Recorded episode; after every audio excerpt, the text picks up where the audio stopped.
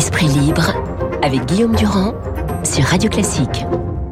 Voilà, nous allons commencer par les masques, mais comme j'ai le goût du paradoxe, je voudrais quand même teaser la deuxième partie consacrée au procès en appel de Nicolas Sarkozy, de son avocat et Gilbert Azibert. Je conteste ma culpabilité avec la plus grande force, je conteste la peine avec la plus grande force. Thierry Herzog voudrait retrouver évidemment sa robe, car il risque de ne plus pouvoir exercer. Je rappelle qu'il s'agit de sept mois d'écoute, 3500 conversations qui ont été écoutées, le tout dans le plus grand secret, donc, et avec euh, comme pilote le PS ce qu'en pensent nos deux amis, c'est-à-dire Rachel Kahn et Hervé Gattegno.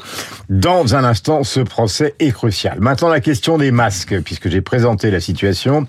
Rachel, nous allons commencer par vous. Est-ce que vous n'avez pas l'impression que je vais prendre la décision euh, sans, au fond, euh, état d'âme, comme le dit François Beaune. Ça veut dire que, alors, il laisse un point d'interrogation qui est très difficile à exprimer à la radio, car ça n'existe pas.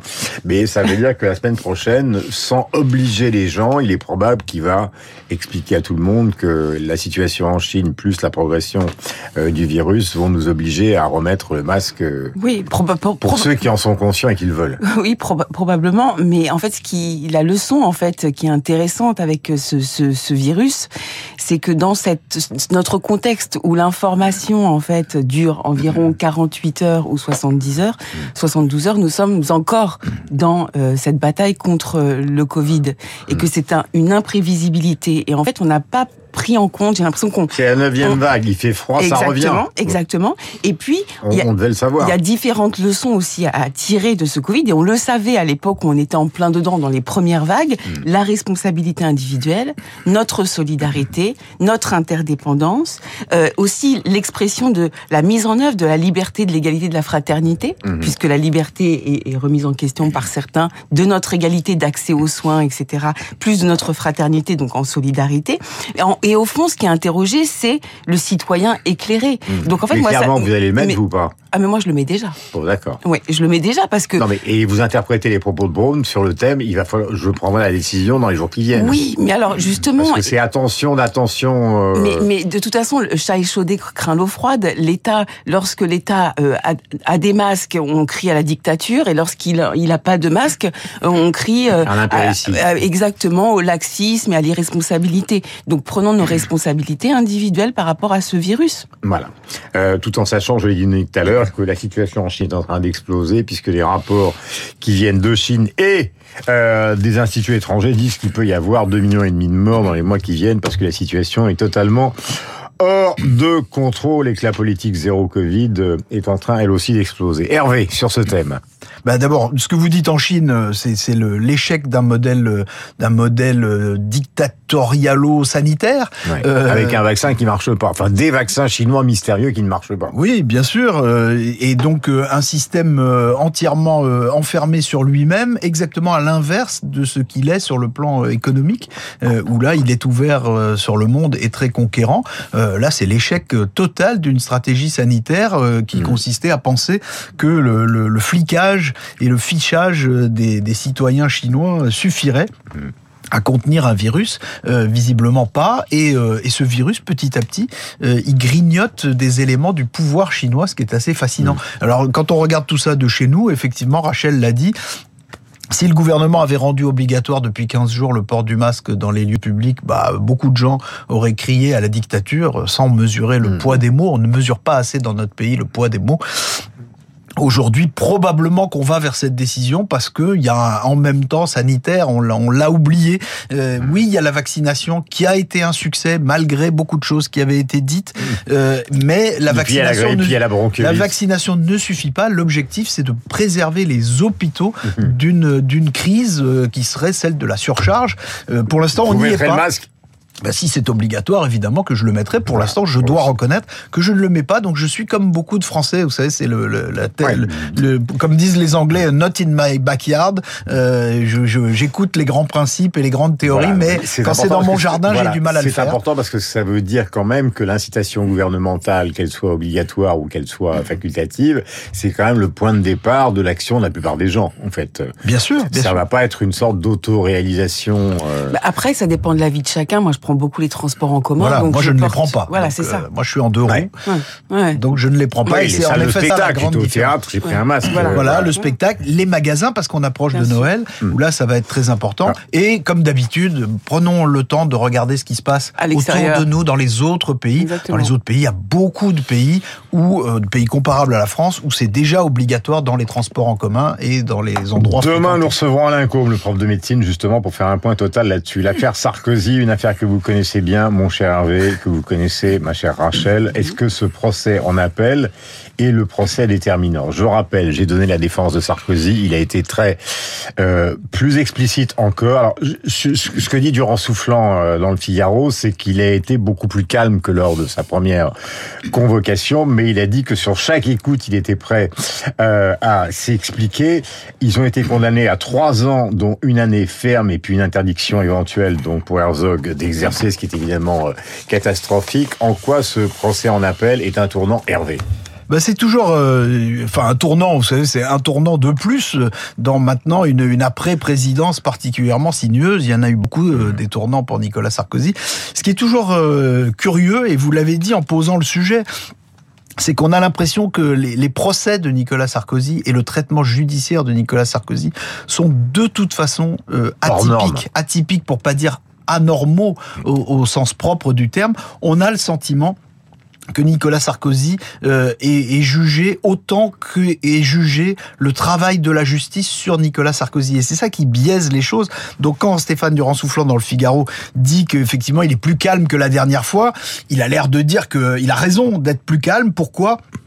Parce que il ne met pas en cause le travail de la justice contre lui de telle façon qu'il espère permettre aux magistrats de juger l'affaire pour ce qu'elle est et non pas de juger le travail du PNF et son travail un peu obsessionnel Voilà, il dit il n'y a Nicolas absolument Sarkozy. aucune victime, il n'y a pas un centime qui n'a été retrouvé euh, et il n'y a pas le moindre avantage qui a été donné puisqu'il Et rappelons, propose. et rappelons juste, Guillaume, que Alors. le- euh, il y a deux ans, euh, la condamnation Hmm. de Nicolas Sarkozy est en soi absolument atypique, puisque dans leur jugement, les magistrats parlent de faisceau d'indices, et donc ils reconnaissent eux-mêmes l'absence de preuves, alors que la loi dit Et que pour condamner au on va- correctionnel, on- on il faut va des converser preuves. tous les deux sur cette affaire, elle est importante parce qu'elle agite euh, la droite politique qui s'est quand même effondrée depuis cette affaire-là en France, la droite politique classique. Euh, euh, au fond, de quoi sont persuadés les magistrats? C'est l'affaire de la Libye qui revient tout le temps.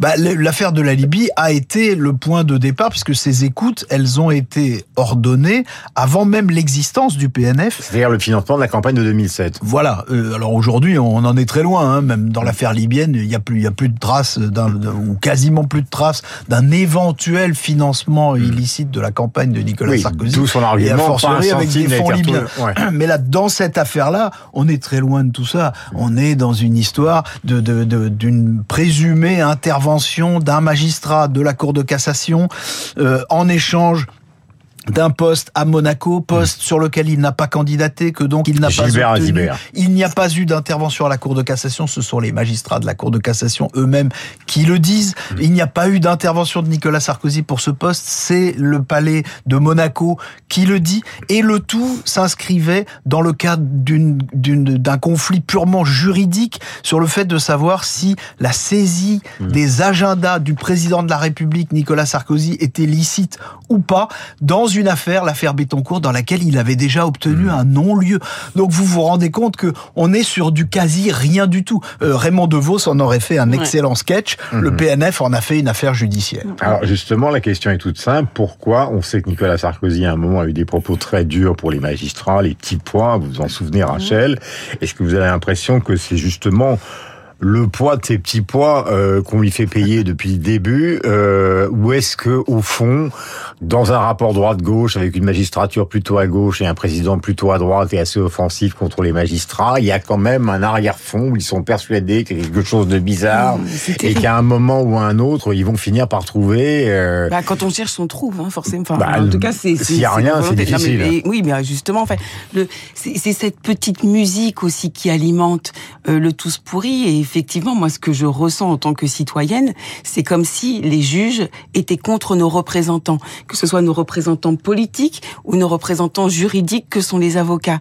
Et, euh, et c'est ça que je trouve absolument détestable. Là, c'est comme si, finalement, un homme, et de surcroît, si c'est un homme politique, de toute façon, il est fautif. C'est presque quelque chose de quasi euh, religieux. Et comme si Nicolas Sarkozy, ancien président, devait payer euh, son immunité euh, présidentielle de mmh. l'époque mmh. presque. Je trouve ça absolument détestable dans notre état de droit parce que et Nicolas Sarkozy le répète à chaque fois, il veut que l'état de droit soit mis en œuvre et l'état de droit c'est quoi? C'est la séparation des pouvoirs, l'exécutif, législatif, le judiciaire et mmh. surtout une hiérarchie des normes qui fait que nous en tant que citoyens, nous sommes protégés contre des abus de pouvoir du judiciaire.